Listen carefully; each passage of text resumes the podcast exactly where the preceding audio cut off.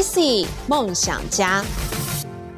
好，欢迎回到 IC 梦想家，我是兰萱啊。那在这段时间的话呢，讲到高科技哦，一定会讲到半导体。讲到半导体的话呢，你一定会理解到呢，对于台湾来说的话呢，半导体产业啊，等于是台湾的护国神山群。那讲到呢，不管是呃这资通讯产业的话呢，IC 加上 IT。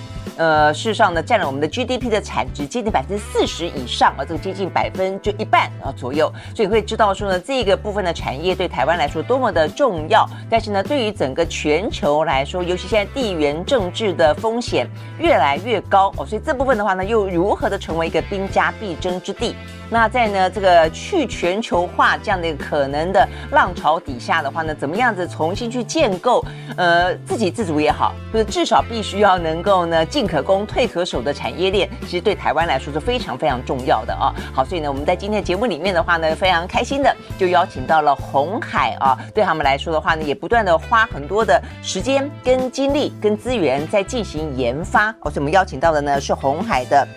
呃研呃研究所的所长呃郭浩中到我们的现场来跟我们好好的聊一聊，到底什么是半导体？那台湾的半导体的产业目前呢，在全世界如何的扮演这么重要的角色？但是呢，在美中的战略底下，又如何的呢进入到卷到一个争夺战当中？那在这个争夺战里头的话呢，台湾应该要如何的自我布局？如何呢向海外发展啊？所以我们今天呢邀请到的是郭所长到我们的现场来，所长你好，你好，你好，对。嗯好，谢谢主持人。对，那刚才主持人有提到，就是我们的半导体跟 IC 跟 ICT 好加起来其实有占个四十 percent。好，那其实台湾呢有这么强的半导体的基础下呢，其实真的要感谢就是李国鼎执政。好，当时从 RCA 技转，当时台湾从农业转成工业这一段时间呢，选的题目呢选的非常好，就是半导体。那当然有加加上工研院、清大、交大的一些努力，好，那个把这个整个产业链建起来。那今天呢，已经是全世界最强的地方，就是半在台湾啊。真的。那那个可以看到呢，其实也从这个这个我们所谓的半导体呢，又分所谓的第一第一代半导体、第二代半导体、第三代半导体。那第一代半导体当然，of course，一定是台湾做的最好。其实第二代呢，也是台湾做的最好，就是包括了除了那个第一代半导体最厉害叫台积电，那第二代半导体呢，其实也是。像文茂啊、宏杰科啊等等，也是台湾做的非常好。那现在台湾呢，要看到第三代半导体，也是红海研究院想看的。好，第三代半导体，也就是所谓的宽能系半导体。好，宽能系半导体呢，这一块呢，它可以做高电流、高温操作的，可以运用在电机那个电控之类的一些。那个产品上面，对呀呀。所以我们一般可能还比较熟悉，觉得说哦，什么晶圆有什么分低阶、高阶，有成熟制成几纳米、几纳米、几纳米，对对对对，还没有特别知道说哦，原来这个半导体还分第一代、第二代、第三代。是的，是的，对对。那因为呃，这个所长曾经在交大担任过，你算是呃系主任，担任过所长，是，也在台积电的研发处担任过处长哦，所以你又在产又在学，都待过。是。那所以你说在第一代、第二代是台积电引领风骚，对，那那时候的半导体跟现在你刚刚讲第三代半导体，对，有什么不一样？对，那时候的半导体呢，以台积电来做的话呢，它主要是做数位 IC，好，这个代工，像包包括我们的这个苹果电脑用的 CPU，好，等等之类的一些，还有高通元件用的那个 CPU，好，等等这一块用在手机，用在这个。这个电脑用的这个一些 IC 是台积电独领风骚，嗯，好，但第二代半导体的话呢，主要就用在手机的通讯用、软体用，好，那第三代呢又不太一样，第三代呢等于用到电动车上面，电动车，电动车是一个蛮新的产业，好，电动车，我想大家那个大概就是这特斯拉开始崛起后呢电动车才是忽然大家觉得是非常重要。那再加上呢，现在我想大家都注意到天气气候气候变化已经是每个人都没办法逃离的这个这个问题，好，所以大家没有办法回避的问题。那未来这个让如何让绿电好或电动车这一边呢，能够做得更好，其实功率用的半导体或我们说的第三代半导体就变得异常的重要。嗯，对，这样。哎，可是听所长这样讲，听起来好像是用在应用的领域。比方说用用在呃手机上，跟用在电动车上，那为什么会用在不同的地方，会需要不同的半导体啊？OK，好，我们这样讲，用在不同的地方，好像电脑的话呢，就是用在电脑或者第一代是电脑，电脑，对对对，所以我们要不断的越做越快。好，电脑要处理越做越快，它的方法呢就叫摩尔定律，就不断的缩小，不断的缩小。像现在我们常讲到三纳米、两纳米，我们这次三纳米把三星彻底打败，哈，也是这个状况。可第二代呢就是通讯，它用在的材料呢就要用到化合物半导体。嗯，第二代跟第三代都是用到化合物半导体。化合物半导体，对对。你刚刚讲说第一代在电脑是要快，嗯，第二代的特色是什么？第二代的轻。氢跟能发光或能发微波，呃，发光和发微波，因为无线通讯或者是光通讯就用到这一块了。这样子，对。那第三代半导体呢，有一个东西叫强壮，哦，它叫强壮，对，它能够，譬如说能够承受八百伏的电压，一千伏的电压。为什么？因为电动车里面的那个电池呢，如果它是越高伏特的电池的话呢，它可以那个让马达能够驱动的越越越好，这样子，呃，越有效率，应该是这样。那跟我们充电，充电也是希望它充得快一点。好，所以我可以举一个例子，好像苹果的那个小的充电头，现在已经换成另外一种充电头，那充电头呢就已经用到第三代半导体。像苹果以前的充电可能要充很久，它现在的那个充电头呢，可能六十五瓦，我一下子大概在几分钟，大概几十分钟就可以充满电了，因为它用到了第三代半导体。这样子，那那我们的那个电动车呢，大家最头痛的就是要充电快，因为不充电快的话，你就很麻烦。有的有的有的地方的充电两，像像那个充电两个小时，大家排充电。那个是很麻烦，对对。比如说现在多半就是说你充一个晚上了，对对对，充一个晚上可能可以跑个呃台湾头跑到台湾尾，但是如果说你没有一个晚上的话，对对对，可能两个小时充不到多少。对对，所以这也就是第三代半导体重要。我们可以希望呢，就是喝个咖啡充充好电，这是大家原则上就是二十分钟可以充。其实现在红海最近 Model C 那个拉斯卷已经开始生产，那个充电的速度呢，可以大概半个小时就充满。充到七八成满的电，OK，哦，哎，那如果这样子的话，那所以一代、二代、三代，它各自要克服不同的什么样的问题？挑战在哪里？挑战来讲的话，第一代就是摩尔定律越做越小，对。第二代半导体呢，它是要做到，譬如说越有效率，可以光通讯跟无线通讯。第三代半导体能够耐高压、可靠度。这个，因为它用到车子，车子里面是最最不能开玩笑的，可靠度是最重要的，安全，安全，对对对对对，是的。对，但我就说它在研发上的挑战有很大吗？研发上的挑战呢，第一代半导体是半导体制成，那一定说，那是它的最难最大的困难就是那个我们所谓的光学的那个 lithography，就是那个光，我们严格说起来就是光学的那个 patterning，好，嗯，就是像那个艾斯摩尔他们那种东西要做越做越小。可是我们第三代半导体，那个摩尔定律不是？我还记得几年前有一度的说法说，对对，已经没有办法再小了，是是是，然后就已经等于说不，所谓摩摩尔定律已经被打破了，对，我们现在好像又可以了。现在技术一直不断的发现，因为事实上那时候有人讲说三纳米、两纳米以后呢，其实要换材料。对，就我我想那个护国神山是真的很厉害，他一些制程技术呢，一直一直研发哈，把它。Push 到两纳米都快要量产了，这个是不简单的。所以真的是被打破了，打破了，对对对，可以继续的再缩小下去。大家都用细，对不对？是是是，都用 silicon，都用都用矽。对，那第三代呢？它重视材料，因为它是化合物半导体，它叫 silicon carbide 或者是 gallium nitride。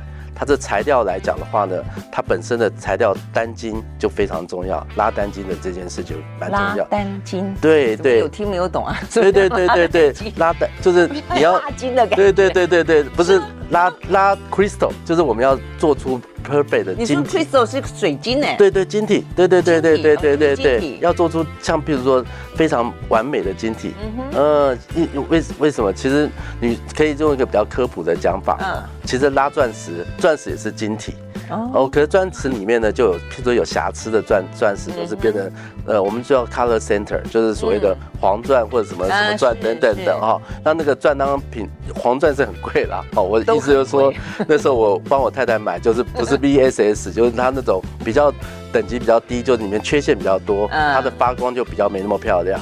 那同样的 silicon carbide 呢，它重视了单这个 crystal 好，因为 silicon carbon 好，大家看到 carbon 其实不要小看 carbon 碳，嗯，碳就是钻石的基本原料，没错。那细跟碳加起来呢，就是我们要用的元件。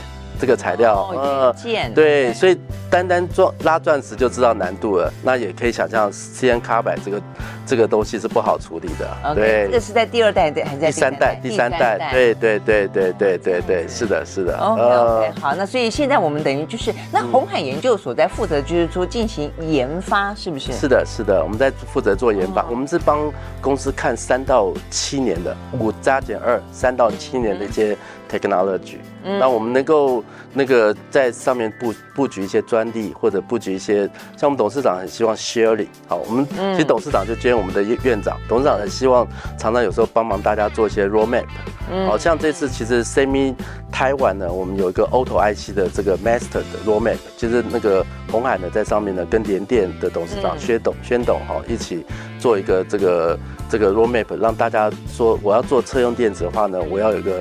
譬如说一个参考手册，好，那这个这一块呢，原来以前都是欧美公司在做，哦，尤其像欧洲的德国公司，像 Bosch、Continental 那些公司在做。其实红红海呢跟联电呢这次算创举，就是能够做出这种 reference book。那以后呢，我们自己做电动车呢，我们就知道用什么半导体可以来。做出最可靠的电动车出来，这样子，嗯，这样子。那照你这样讲的话，那所以欧美的话，他们在第三代半导体也已经发展了。哦哦，这样讲，欧 欧美是领先很多的，因为第三代半导体呢，它除了运用在这个电动车之外，它以前是用在国防工业上。哦，用在像飞弹里面，好，或者是这个一些这个这个坦克车里面，或者一些那种炮里面那些东西等等，就用到第三代半导体。呀，尤其还有卫星通讯会用到第三代半导体，所以欧美尤其美国在这边是那个花非常多，就是。那个美国的那个国防部叫 DARPA 哦，他们之前就花很多力气在做这件事情了。嗯、对，但是在商用的部分比较少。商用这个意思吗？商用现在就转过来了，所以所以特斯拉等于很快就出来了。对，所以现在做电动车来讲，最领先的公司还叫特斯拉。对，它的你说在讲它的晶片，它的晶片或者是它的整个整个。把 它最早把第三代半导体用在车子里面啊，就是特斯拉。对对。但是在台湾，嗯，红海这一次算是，嗯，我们要算是领。我们是的，是的，对，我们等于算台湾。电子五哥，我们第一个推出电动车的公司，嗯、对，呀呀，嗯嗯嗯嗯，OK，所以在你们自制晶片不也就是所谓的自制的，就是这样的一个第三代的半导体？对，我们我们现在还在还在研发之中，嗯、我们现在没有自制进去，嗯、对，可是我们的模组跟封装这一块能力已经有了，嗯、所以我们的这次推出的这个这个 Luxgen 的车，是我们用 reference design 用到的第三代半导体，呀、嗯，那我们希望那个。在一到两年之内呢，我们自制的晶片就能进去了。对。对，这样。我们这次用的还是美国跟欧洲的晶片，这次用的是这样子。对，OK，好。所以呢，我们现在等于是，呃，现在我们的概念中的护国神山群比较是第一代跟第二代。对对，对不对？对。好，那现在第三代的话呢，红海现在也在积极的研发当中。好，但是我想这个部分当然对于台湾的这个呃半导体产业来说，可以说是越来越强大嘛。啊，就不管是哪一代，都希望能够呢呃领先啊这个全球。但是目前的话呢，全球的。半导体的产业链呢，非常的复杂，挑战也非常的多啊，很多已经不只是台湾自己本身啊，你要怎么样的研发，你要怎么样发展，你有多少能力而已了，它可能涉及到了更多的国家战略上的问题跟地缘政治的问题了。我们休息了，那回来再继续聊。IC 梦想家。好，回到 IC 梦想家，我是兰轩。我们在现场邀请到的呢是红海呢研究所的呃这个郭浩中所长啊。那我们刚刚聊到呢，这个半导体在台湾的话呢，从第一代到第二代到第三代，现在红海呢正在研发当中啊。那事实上呢，代表的就是说台湾在这方面真的是很领先了啊。但事实上，现在全球我们刚刚描述到了，因为地缘政治的关系，因为呢疫情所凸显出来曾经有过断链危机的关系哦，所以现在大家呢都想尽办法呢，都要自己呢，呃，过去是说啊，反正你会。会这个，我会那个，然后就把大家聚聚集在一起，然后呢，产业链呢遍及全球也无所谓，大家大家大家都找自己最专业的地方呢进行分工。但现在不是了，现在如果你可以的话，尽可能的上游、中游、下游自己通通自己就要来做哦。这个重点就是呢，以以测安全啦。但是这样的一个状况，其实对于台湾的半导体来说的话呢，就呃出现了相当大的呃，不管是订单上的压力，布局当中，因此而被被迫必须有所改变，甚至就未来发展性来说的话呢，都会出现一些呃瓶颈，或者说必须要去考虑到的一些风险了啊。所以，我们接下来就要请教郭所长这一部分。不过，我想在这个之前，还是先请教一下所长，我们从最基本的 A、B、C 来问一个问题，就是说。为什么半导体是兵家必争之地？嗯、我们刚刚讲到第一代、第二代、第三代，它到底应用会这样子的？嗯，我的意思说，它会一直都这么的夯吗？它接下来在各个领域的应用都是这么的呃重要吗？这个半导体？OK，好，那个我想那个给大家分享一下哈，其实未来我们人类已经用到很多资料了，好，嗯、然后 AI 也一直越来越重要了，好，所以未来的这个半导体呢，应该是无所不在。我们我们。就应该是说有两个大的这个趋势，就是一个叫 AI，一个叫五 G，还有一个叫元宇宙。嗯，好，这这几样东西堆起来以后呢，我们很多东西要都要半导体。好像我们的摄影机，那个就是像特斯拉一台一个车子要抓八个摄影机。好，那抓八个摄影机以后，它储存很多记忆体要。DRAM 要很多，好，那个 RAM 你要记忆记忆它要很多，嗯、那第三个呢，你要运算它要很多，好，所以像 AI 晶片，像那个 NVIDIA、AMD 这些公司呢，都需要很多的这个半导体，好，所以它未来呢，我们半导体是一个什么？是一个导体？呃，不是，对不起，半导体呢，应该是说我们严格说它，它是一个可以做成元件的，好，我们半导体。我我这边可能科普一下哈，半导体呢有一个元件呢叫做 PN 浆选，好，叫做 PN 二极体，是最简单的半导体。比较复杂的半导体呢叫做 MOSFET 晶氧半 transistor，好，就是 MOS。FET 好，这是第二种半导体。好，那台积电呢，就是最强的，就是 MOSFET。我们做出 MOSFET 呢，才能产生的，就是譬如说我们的这个零跟一的一些讯号。好，那这样我们才能做，不管做记忆体或者做运算，好，这都需要半导体来做这件事情。好，那那那那个为什么它这么重要呢？因为我们真的。真的已经离开不了它了，对不对？我们现在如果这个没有手机，或者是没办法上网，我们是不是就挂了？这个人人会觉得哇，很没有安全感。那我们做什么事呢？我们都是会用到这个 Google 去找，找的时候就要用到 data center，data center 呢里面呢就用到了巨量的半导体。好，data center 里面它的传输用到半导体，它的记忆用到半导体。所以半导体应该是说未来呢是只会越来越多，不会越来越不会有什么影响。嗯哼嗯哼，OK，所以我们才需要从第一代、第二代、第三代不断发展下去。对对对对。好，那我们刚刚讲到说，在这个地缘政治当中，现在真的就是从一开始，我想是疫情啦，疫情突然之间造成了你说一下子这边封，一下子那边封，然后记不记得先前像什么越南啊什么封啊，之之后基基本上我们的链就断了。所以呢，每一个那时候就特别提醒到说呢，这个全球化会即将变成一个小的短的链，本来是很长的链，先变成。短的链，那叫做区域链。好，但是呢，那样的一个说法才没多久，后来又加上美中的呃这个地缘政治，等于是他们之间的一个呃战略的对峙的关系，所以呢，变成有点是一个政策性的阻挡。嗯，呃，这个美国的技术要不管透过哪里啊，这个转向中国大陆，流向中国大陆，甚至更进一步的是希望能够让中国大陆的技术不要进步。所以站在中间的台湾跟韩国就很尴尬，因为我们是在整个半导体里面算是最突出、最优秀、最领先的。那所以我们就是现在的局面，我们是不是请所长来帮我们分析一下，到底这一场这一场混乱的局势，嗯嗯嗯嗯嗯，指向何方？OK，好，我想。这呃，最近可能最最红的一个题目叫 Chips，就美国弄一个 Chip 法案哈。对。然后其实我们最近接待外宾，其实接待接待来不及，因为呢，从从这个我看从之前的田纳西，还有这个这个亚利桑那，还有加上印第安纳，好，接下来这个这个伊利诺，好，好几个州的州长呢都陆陆续续来。好，当当他们有其他的一些 purpose，我就不太确定。不过每一家呢都会提到说。欢迎台湾呢去那边设半导体厂，好，或者是呢这个电动车相关的产业，好，那那我想主要是美国呢，它有一个 concern，它那个晶片法案的时候呢，他们说到他们做出 F 三十五的晶片，居然在台湾生产，他们觉得这有点不可思议，好，因为等于假设台湾出了什么状况，他们的飞机都不能飞了，飞不起来。对对对，所以美国有这个 concern。那除了美国之外呢，其实每一家每个国家，好像比如说印度，好，或者是这个这个马来西亚，或者是这个欧洲的整个国家，欧洲几个国家，像英国、德国，哈，都会所谓的这个，他们都有所谓的晶片再生法案，就是他们本来本来原则上呢，大家很。很依赖台湾或韩国已经习惯，对，我们台湾应该是做代工最成功的地方，韩国是做 DRAM 最成功的地方，好，然后韩国还有做面板，做什么手机的这个 OLED 的面板都最成功的地方。但是呢，这几年呢，由于这个所谓的断电的问题，所以每个国家呢都需要它自己有自己的产业，好，那它事实上每个国家都有它自己的这个。End user，好像比如说印度，它就有塔塔车，它有它的电动车的产业链，但是它 key component 呢，居然它没有。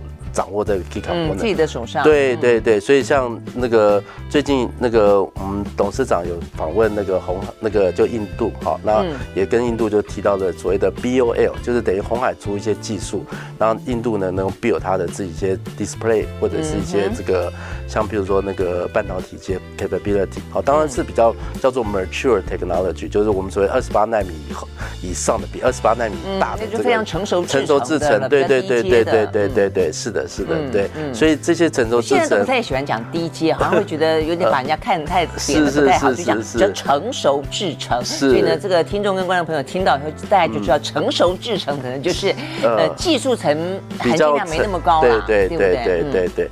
这样二十八纳米以上大概都是成熟制程，对，就基本上买了这个一些重要的 component 设备，好，那有所谓的一些 IP 协助的话呢，大概就可以做了。好，那这些 IP 厂其实也都在，大部分都在台湾，好像这个智源啊，或者是那个创意啊，这些公司大部分都是有制有所谓的标准制程。对，如果所以你要做。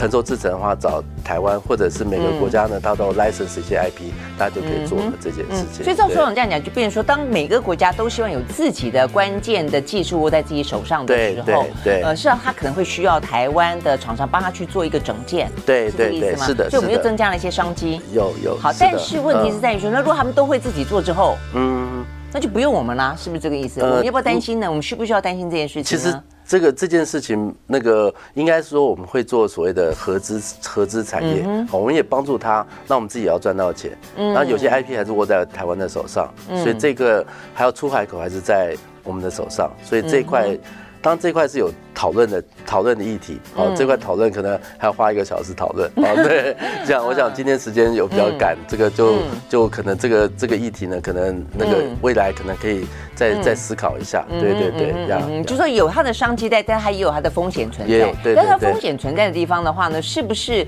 其实因为呃，我们看到其实不只是说大家需要我们他们各自整建自己的产业链，现在就是说，如果说如果说美国呃基于我们刚刚讲到的，连飞机的零。可能就是台湾的芯片所提供的话，或者是说台湾的话，一方面又做美国的生意，一方面又做大陆的生意的话，他就担心你把他的技术流到大陆，流到大陆去。OK，好，所以呢，现在其实最刚才这个所长特别提到的是晶片法案，所以晶片法案里面就有讲到说呢，如果说你使用我的补助，那就十年之内不能够在大陆扩厂或者不不能够增产。是是。那甚至他也特别提到说呢，先进制程绝对不能够在大陆进行。是是。那像嗯台积电，我记得他在苏州吧，是十四制程。十六十六纳米，十六纳米，南京的南京厂，算高算低？算中成熟，所以是不是很尴尬，对不对？对，对它到底是在美国禁止的范围之内吗？嗯，那如果是的话，那那那怎么办？这个这个像这个部分怎么办？这个切这个这个哪些到成熟，哪些不成熟，其实也蛮难切的。对呀，那应应该是说像。中芯国际它大概本身也可以做出它十几纳米的东西啊的的货哦，但但是中芯国际的良率和管理呢是不没有那么具竞争力，好，所以美国那个或者台积电会觉得这块还是蛮有竞争力的，好，那那本身十六纳米的运用呢也是十六纳米 above 这些应用还是相当广，好，所以这个。这个，而且大陆内需市场很大哦，内需市场其实相当大，就是对对。对，所以你意思说，如果美国若禁止的话，嗯，对台湾来说就会有伤嘛？呃，美国如果禁止的话，对台湾半导体一定有伤，那对美国自己的 IC 设计也有伤。对。可是美方好像现在不太在乎哎。对，美国对这块。所以我们也在也在观望啦，应该是这样讲。嗯、像 NVIDIA 的前阵股票就大跌啊，这个是啊，这是有有有点影响到。因为它这个是绘绘图软体嘛，对对对对对对对对，是的。OK，好，那所以就这个呃，我们当然不晓得美国最后会会怎么做，但是就整个的呃方向上面来看的话，建议你觉得台湾的半导体产业需要做重新的思考跟布局吗？我想台湾的半导体的话呢，当然就是我们如果到海外投资的话，要做很好比较好的这个规划了。好，那、嗯、那但是我我我们对台湾的半导体还有台湾的人才是非常有信心。好，那那之前台湾应该是说不少人才那个吸到西安那个吸进去了。好，那个到到大陆去这一块的话呢，是现在应该是大家比较谨慎在这件事情上哦，因为大。我我们这样讲，我我我个人看法，我觉得印度还是会蛮以印度或者是马来西亚会蛮依赖台湾的一些工程能力哦。但是前几年跟大陆的相处，就是大陆很快就会取代到台湾的能力，好，因为这个，而且它主要内需市场也蛮大的，好像我们的一些面板啊，还有这个 LED 太阳能这一块呢，其实很明或 DRAM 这一块的话，其实是就是说呃，我们要必须比较。比较比较有谨慎思考，就是人才的、嗯嗯。所以你说，如果分散风险，未必不是一件好事，对，对，对，对不对？是的。但是如果说呃，分散到印度或是马来西亚当这个选择，但美方很希望我们去美国，是去美国就比较伤脑筋了。美国的人工那么的贵，对，然后成本这么的高，对对，去那边到时候不要没赚都亏了，也不一定会不会。像美国，它现在有一些补助了，好，那美国那个第二个就是美国内需市场也蛮蛮大，其实主要的。一些 IC 设计公司，大的 IC 设计公司还是美国公司，好，所以那个美国，只要看美国愿不愿意他花他自己 subsidize 他自己的产品，就说，譬如说 Intel 它的成本那么高，他要不要要不要花一点五倍的这个钱买他自己的？Made in USA 的产品，可能要这样来看，对对对。如果在当时全球化来看的话呢，是不太 make sense。不过现在就是说，对啊，像比如说有些像比如说那个飞机里面的晶片，或者是重要的一些一些这个。Data Center 里面的晶片呢，那 Made in USA 可能是 make sense，就是了，嗯、对对嗯嗯 OK，好，所以总而言之呢，现在半导体啊，就是我们刚才讲的，就是因为这么的重要，它应用会这么的广，所以现在变成了兵家必争之地啊。这个目前的战局实际上是还蛮混乱的，而且当它是我们的护国神山群的话呢，呃，台湾这个产业何去何从哦？怎么样子重新做思考就变得非常的重要。我们休息了再回来。IC 梦想家。好，回到 IC 梦想家，我是蓝轩。我们在现场邀请到的呢是红海研究院的啊这个所长的郭浩宗呃这个所长。我们在聊的是有关于半导体啊这个产业到底现在是面对多大的一个变化，以及它的前景啊是如何的被看好。那又抢手，但是呢又烫手啊。目前看起来的话呢是一个半导体的这个厂呃这个产业的目前的一个局势。不过就呃红海的想法来看，因为你们呃投资的打算目前正在研发中是第三代的半导体。所以呢，比较没有卷进我们刚刚讲到的这个呃全球 对对不对产业链的问题嘛？哦，所以你等于是在一个新的蓝海里面先去做一个部署。嗯嗯。那请问这个目前看起来的话呢，呃，部署的呃局面怎么样？那它跟现在的呃这个半导体的产业链会有什么样的一些竞争关系吗？OK。呃，我想应该第一个是没有竞争关系哦，它是一个互补的。好，其实我们所谓的第三代半导体是跟第一代半导体是高度整合，有些地方呢要用第一代半导体，有些东西呢要用第三代半导体。好，那除此之外呢，就是我刚除了讲说电动车之外，红海有看一样东西，就是这个低轨道卫星的一些部件。好，那我们在第三代半导体里面有些元件呢。那我们那个就叫做 gallium nitride 这个元件呢，我们会用在卫星通讯上面。嗯，好，就是卫星通讯，我想最近很红，因为乌乌俄战争这这个事情哈，对对对，就大家对新年计划，对对对，所以我们在这边是不会缺席。啊，然后所以像这一次那个 Semicon 那个台湾，啊，在这个礼拜的礼拜四，我们就有一个论坛。这个论坛里面呢，除了把第三代半导体用在电动车之外呢，我们特别也请一些这个。不错的一些演讲者呢，讲所谓的这个这个低轨道卫星，就是第三代半导体用在低轨道卫星的一些通讯。嗯哼，哎，那这部分的话呢，如果说它也是接在接下来的领域里面，不管是卫星、低轨卫星，或者是呢电动事业，都这么的炙手可热的话，那会不会同样的又回到了第一代跟第二代，嗯、呃的一个美中对峙的棋局里面，又会被要求怎么样或不怎么样？会不会？对，那个会吗？我想现在目前目前我们走那个一些合作哈，还是跟这个我们所谓的 G two，我们跟美国走的比较 close，对对对，尤其。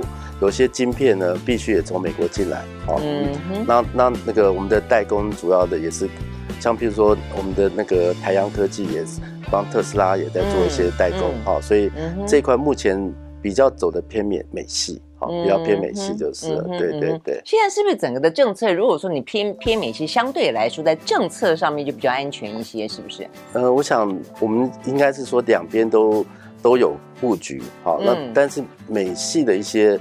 它还是，比如说像像红海最大的这个营收是 Apple 手机啊，我想 Apple 手机这一次的 Apple 手机推出的就这个跟卫星联络的功能，哦、嗯，下一代的手机一定可以用卫星通讯了，哦，下一代的手机，嗯、那这一块的话呢，我我我觉得他们在 technology 来看的话呢，还是比较有优势，对对对对。OK，好，那这一部分现在又跟这个现在更正当红的 ESG 有怎么样关系啊？OK。这 ESG 的话呢，呃，大家看到就是这所谓的这个零碳排放哦，因为我天气一直在变化嘛，好、嗯，一就是环境嘛，environment 就是呃社会责任嘛，对对对对，G 的话就是讲治理，治理，对对对对对。那这一块的话呢，那个其实红红海，我我想很多大公司都有成立了，叫做环保长。或者永续长。哦，最近这个每个公司里面呢，他们很重要的哇，还有环保长，有环保长，对对对，红海有环保长，这个也上好像也上过 IC 梦想家。OK，那这一块呢，主要是用等于说我们用电或者是 recycle 电，或者是譬如说产生的电动车的电池 recycle，其实我们董事长一开始就蛮重视这一块的，好，就是你不要造成你这个产业。做得好，你造成环境污染，好，这个，所以在第一步时间呢，我们在做一些设计，好，譬如说一些建筑那个房房那个，譬如说那个公司里面的，不是说红海省钱，我们的很多地方哈，就是没有人在的时候，我们有 sensor，直都直接就把灯啊、冷气啊调到这个比较省电的 mode，对对对，这一块我们有积极在部署这件事，那这样子的话呢，可以让整个就是我们所谓的这个。绿电的比例呢占高，或者是说，呃，这当然有些客户也要求，有些客户要求你的产品就是有一个 roadmap，好，就是你的这个这个绿电的比例，或者是这个呃零碳排放的比例呢，要到多少 percent？好，那那这一块的话，我们是积极的来看这件事情的。那你刚刚讲的是一个生产的环境，对对，符合绿能，对对。但是呃，跟半导体本身的关系是什么？是半导体本身可以去想办法让。对企业变得省电吗？呃，半导体呃有有，其实前阵子刚好有一个新闻，嗯，说台积电用到多少电多少电，可台积电后来有做个计算，它做出一个晶片可以让全世界省掉，就是譬如说我做电花做这个半导体花了一度电，嗯，我可以省两度电。其实说这个半导体呢有它的一些优势，哦，就像我说的一些感测感测器也是半导体，这些感测器呢可以让。你的这个，譬如说我不用电的时候呢，我的电灯就关掉，我的冷气就可以降到这个送风 mode 等等，这样子。所以半导体呢是跟这有息息相关的。然后第三代半导体用在车用电、车用车车子来看的话呢，车子的话呢，它是最让碳排放可以降低。碳排放也是跟电动车嘛，对对对，碳排放其实跟业绩是极度有关系。因为我们现在，但是这边我要请教组长，因为又有人在讨论那个电动车，讲说事实上它虽然到最后取代了，嗯呃这个所谓的柴油啊这个，但是问题是它在制造的过程当中，也用了非常多的一些电或者能源，对不对？能源，对。那所以它到底是不是一个真正环保的车？其实有人画一个问号啦。你怎么看？那这个东西要做精密计算。要做一些精密计算，它它其实那个，譬如说，呃，有人讲做出太阳能的一片面板，哈，嗯，那所用的半导，呃，太阳能也是半导体一种，好，那它的所花的这个能量到底划不划算？而且接下来它回收它，回收多少？对对对对对，这是有精密计算，嗯，基本上电动车呢是。符合环保还 OK 的。对对对对对，呀，OK，好，那所以所以对，所以就我们现在这个呃电动车的半导体来说，就是有做到这个计算符合这样的一个精密。对对对对对对对，是的，是的，OK，是这样的，OK。嗯，那还有最后呢，你对于整个半导体的，因为你在这个这个领域这么的，对对对，我想半导体在车用是绝对。非常重要，车用卫星通讯等等。好，那其实未来呢，其实另外一个可以让能源更省的地方，就是我的车子呢，整个往往所谓的无人车的路路线上走。嗯，就 AI 无人车，我有时候有些状况，我可以共享车，因为我们一般来讲的话呢，自己买一台车。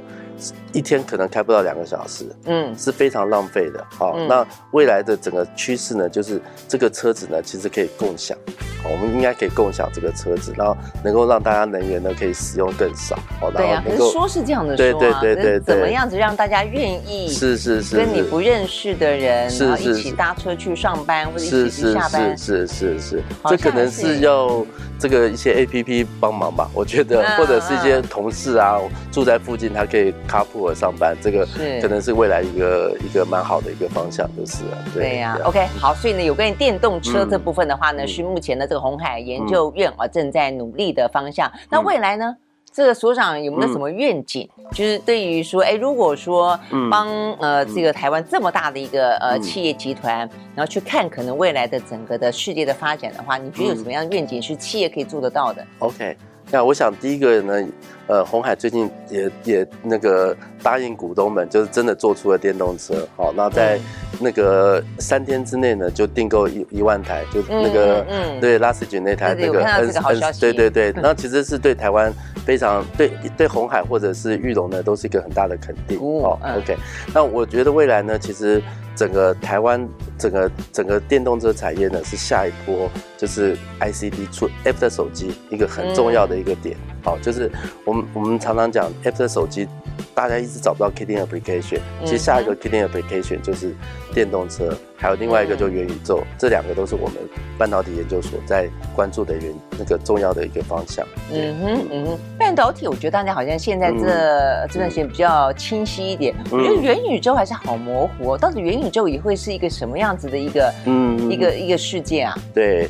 我想元那个元宇宙就是最重要的，就是 AR、VR 的一些 application，好，然后再加上它很多资料，就是 data data center，就 high performance computing 啊，然后又加上 AI、五 G 等等一些应用，嗯，这块当然比较模糊一点。我对我的意思说，它会是一个娱乐，嗯，还是它会是一个对，嗯，它工作场域的应用，大家以后都进到元宇宙里面去开会就好，还是它会是一个？我就说它是一个在。生活里面的哪一个层面会被广广泛的？嗯、呃，我想其实像因为 COVID-19 这这个事情发生以后，嗯、其实大家很多人都 work from home 或者是用 online meeting，就 online meeting 已经比以前流行太多了。是、哦。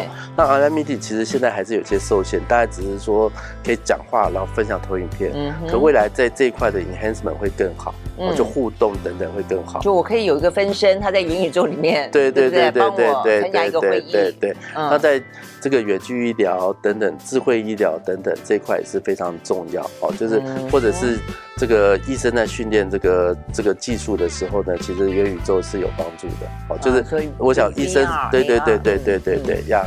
那未来还有甚至小孩在训练他三 D 感、三 D 逻辑的时候是有帮助哦。这这一块哦，因为这个我我们可能我们这一代最大的适应就是有多的手机，我们的下一代可能最大的适应就是有 AR、VR 好，那有有可以接受这个。AI 的一些 robot 或等等，是下一代人要接受的点。嗯嗯嗯，你这样讲是，所以很多人就已经开始担心说，哎，以后的小孩子会不想要回到真实的世界，就想说在虚拟宇宙就好了，更好玩。是是是是是，因为现在 现在小孩已经常常 VR 的游戏，他们可以玩的很开心了。是啊，对，所以未来未来会会有些变化，我觉得未来会有些变化，而且这变化可能还蛮剧烈的，就是真的吗？未未来的这几年，一天。一天二十四小时，可能有二十个小时都在都在元宇宙，有可能，有可能是是是。以后爸妈叫小孩子回家回家，知道是什么？是往一个虚无的世界里面叫他回来。是是是是。OK，你觉得这几年间就会有很大的变化？对对对对，是的，是的。哦，OK，好，大家拭目以待啊！今天非常谢谢郭所长，那我们来现场来跟我们聊天，聊那么有趣的这个半导体的应用啊，还有现在的一些发展跟分析。谢谢。好，谢谢谢谢，拜拜，谢谢，拜拜。IC 梦想家由红海集团赞助播出。